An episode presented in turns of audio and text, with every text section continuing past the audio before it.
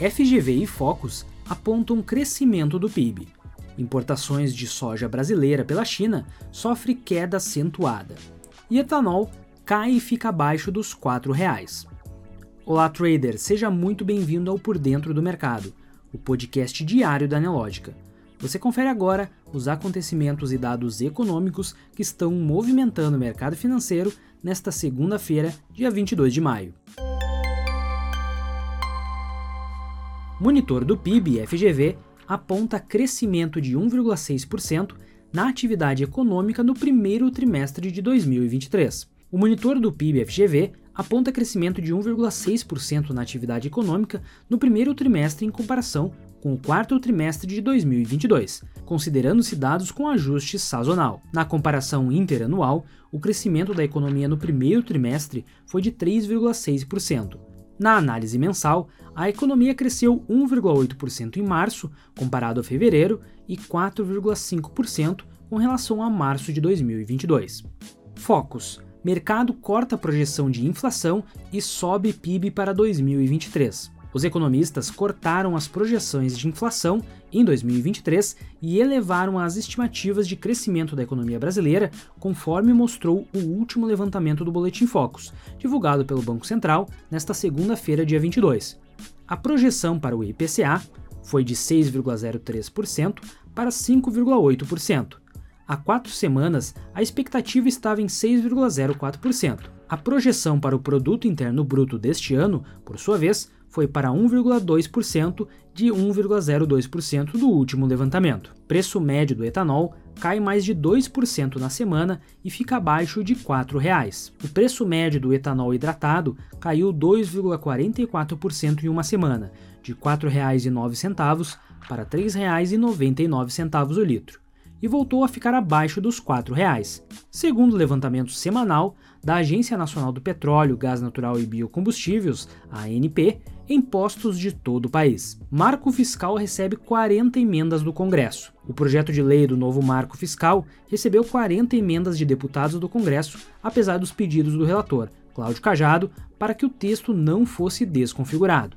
Fed terá de subir as taxas mais duas vezes neste ano, diz Bullard. James Bullard, presidente do Federal Reserve de St. Louis, afirmou nesta segunda-feira que a instituição provavelmente terá que elevar as taxas de juros mais duas vezes este ano como forma de combater a inflação. Índice Confiança do Consumidor na zona do euro sobe a menos 17,4 em maio, mostra dado preliminar. O índice de confiança do consumidor da zona do euro avançou de menos 17,5 em abril para menos 17,4 na preliminar de maio, informou nesta segunda-feira a Comissão Europeia.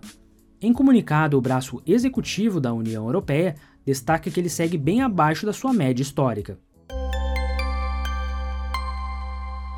Destaques do mercado. Ibovespa opera misto, com dívida dos Estados Unidos e boletim focos no radar. O Ibovespa opera entre perdas e ganhos nesta segunda-feira, com os investidores de olho nas negociações sobre o teto da dívida dos Estados Unidos, além de reagir ao boletim focos.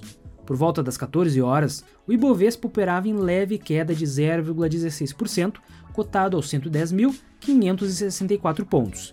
O dólar futuro, por sua vez, registrava a queda de 0,66%, cotado a R$ 4,98 aproximadamente. Meta sofre multa recorde na União Europeia de 1,2 bilhões de euros por transferir dados aos Estados Unidos.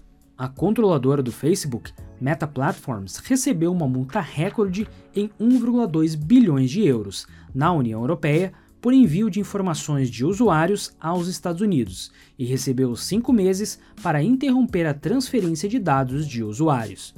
O principal regulador de privacidade da União Europeia afirmou em sua decisão nesta segunda-feira que o Facebook vem há anos armazenando dados de usuários europeus de forma ilegal em seus servidores nos Estados Unidos. Alpargatas.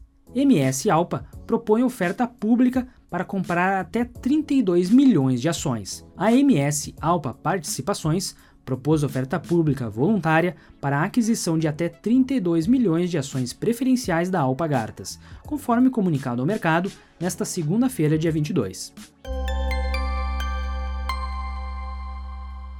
Você precisa saber. China barra chips da Micron em escala de tensão com os Estados Unidos. A China disparou mais uma salva na guerra de semicondutores com os Estados Unidos em um anúncio de que os produtos da Micron Technology não passaram em uma revisão de segurança cibernética no país. Importações de soja brasileira pela China registram forte queda em abril. As importações de soja do Brasil pela China caíram 16% em abril em comparação com o mesmo mês do ano anterior, mostraram dados divulgados no sábado, dia 20, mantendo a oferta do país sul-americano bem abaixo do nível do ano passado após atrasos na colheita. Você pode conferir essas e muitas outras notícias na sua plataforma Profit Pro. Se você ainda não é assinante, faça hoje mesmo o seu teste grátis. O link está aqui na descrição. Uma ótima tarde e até amanhã.